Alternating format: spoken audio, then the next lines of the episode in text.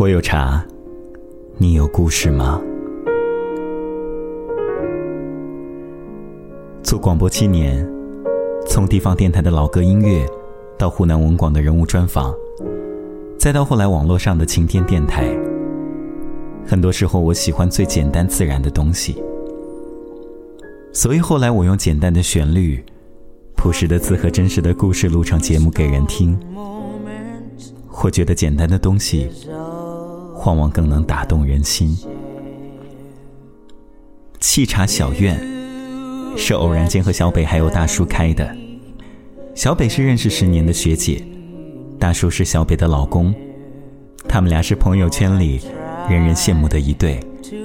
小北聪慧爱笑，典型的狮子座，把事业做得风风火火，又事事小鸟依人，享受一把女孩天生的被宠爱。大叔典型理科男，习惯照顾身边的人，被小北偶尔的撒娇牢牢吃定。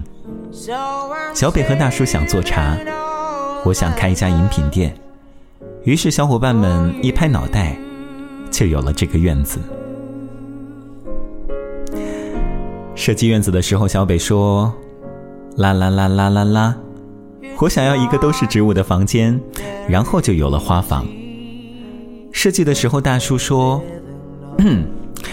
我想要一间可以抽雪茄、喝大红袍、喝红酒的房间。”于是就有了红酒间。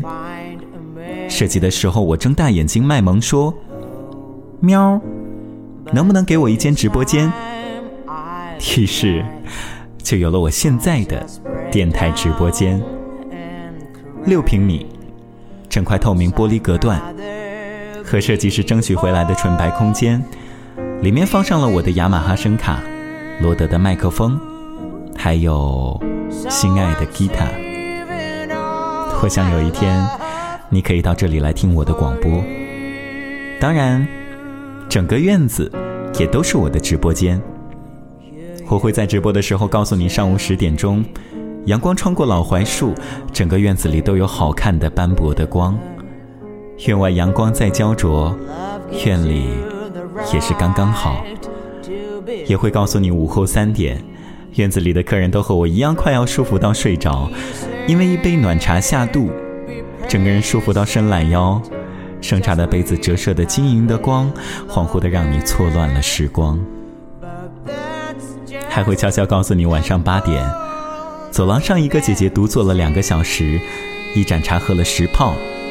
开着奔驰来，一个人抽着雪茄的他背影有点让人心疼，于是我偷偷送他两块饼干。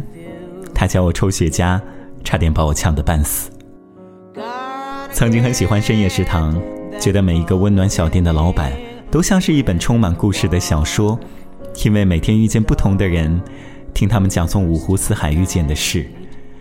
接下来，我兴许也能成为这样的一个人，然后把这些故事。讲给你们听啊！好了，晚上八点，节目开始直播喽。我有茶，你有故事吗？Yes, I'm saving all my love. Yes, I'm saving.